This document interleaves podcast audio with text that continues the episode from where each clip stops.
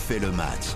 Salut, c'est Christophe Paco. On refait le match, votre podcast préféré concernant le ballon, le football et les bleus de l'équipe de France. On va s'arrêter avec Florian Gazan sur le pari à effectuer, le bon pari, la petite cote sur France-Danemark.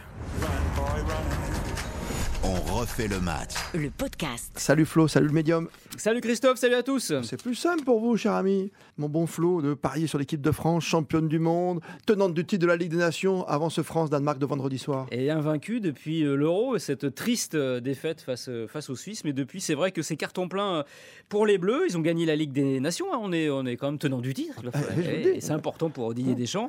On avait battu, souvenez-vous, la, la Belgique en demi-finale et l'Espagne en finale quand même. C'était Et beau, puis derrière, c'était beau, monsieur. c'était beau. On a enchaîné la qualification pour la Coupe du Monde 2022 tranquillement en finissant en tête de ce groupe D. 5 victoires, 3 matchs nuls. Donc euh, pareil, invaincu. Puis les deux derniers matchs amicaux en mars. Côte d'Ivoire, Afrique du Sud, c'est passé crème. Donc Mm. les Bleus sont euh, en pleine forme, en pleine bourre. Mais attention, en face, il y, a le- il y a le Danemark. C'est pas rien non plus. Les, les Danois, on se rappelle à l'Euro, bah, demi-finaliste, surprise. Et l'Euro de- de 92, n'étiez pas né, vous? Ah bah si, quand même, j'étais. La grande surprise. Ah, la grande Il remplace oui. l'équipe euh, de l'Yougoslavie qui n'existe plus. C'est le début de la guerre, on est en pleine guerre hein, là-bas en Yougoslavie. Et il gagne quand même l'Euro 92. Après, après avoir euh, séjourné, euh, je sais pas quoi, trois semaines à l'extérieur. Ah oui, oui. Oui. En, en vacances, quoi. En vacances, les- le fameux lucky loser, comme on dit au tennis. Bah a voilà, ils sont revenus, paf, tournoi. et Ah ouais.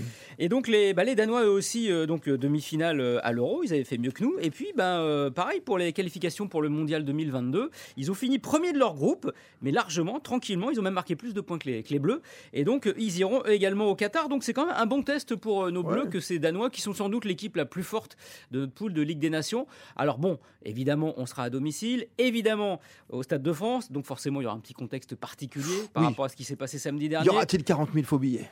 Euh, non, je pense Non, pas. Ça devrait quand même se passer beaucoup Autrement, c'est la faute aux Anglais. beaucoup mieux, ou la photo danois qui vont quand même se déplacer, mais qui sont plutôt un public sympathique et, et positif. Bon, bref, euh, on va avoir une équipe de France quasiment au complet. Petite incertitude sur Benzema, peut-être, euh, qui se remet de cette finale Mhm. de Ligue des Champions dont il est sorti vainqueur. Auquel cas, on devrait avoir Nkunku, meilleur joueur mal, de la. Bundesliga quand Ah même cette saison, qui jouerait, qui retrouverait Mbappé, qu'il a côtoyé au Paris Saint-Germain. Et puis de l'autre côté, les Danois, pareil au complet. Il manque quand même un élément très important pour eux qui peut faire aussi beaucoup de bien aux Bleus. Il manque euh, Simon Kier, leur capitaine Ah. le défenseur central qu'on a connu à Bah Lille oui, et qui ça. joue au Milan AC et qui s'est fait les, les croisés en décembre dernier, qui n'est pas encore complètement remis. Donc euh, voilà, les, les Danois un petit peu affaiblis face à des Bleus en pleine bourre, avec notamment un Kylian Mbappé extraordinaire sur les dernières sélections, cinq dernières sélections en bleu.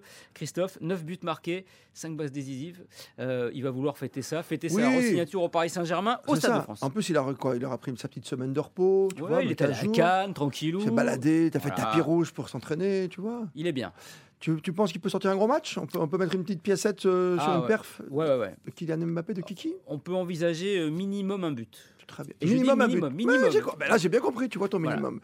On, on te suit, on, on va jouer une petite victoire. Parce que franchement, une défaite, voire un match nul, bon, match nul encore, mais bon, une défaite à la maison. Non, je crois pas. Et puis, on sait que c'est la Ligue des Nations, c'est un trophée, et on sait que c'est très important ces matchs-là pour, euh, pour Didier Deschamps. Donc, euh, ils seront motivés comme jamais. Il n'y a plus de matchs amicaux, c'est terminé. Non, puis en plus, quand tu fais ce genre de compétition, tu sais que tu mets ton nom, tu peux inscrire ton nom sur la liste, et puis que tu montres que tu es vraiment un titulaire indiscutable pour la Coupe du Monde qui commence au mois de novembre. hein. Il n'y a plus beaucoup de matchs avant, avant novembre. Ça va arriver très très vite. Flo, bon match, belle victoire de l'équipe de France, belle victoire des Bleus. On refait le match, le podcast. Allez vous promener, il y en a plein.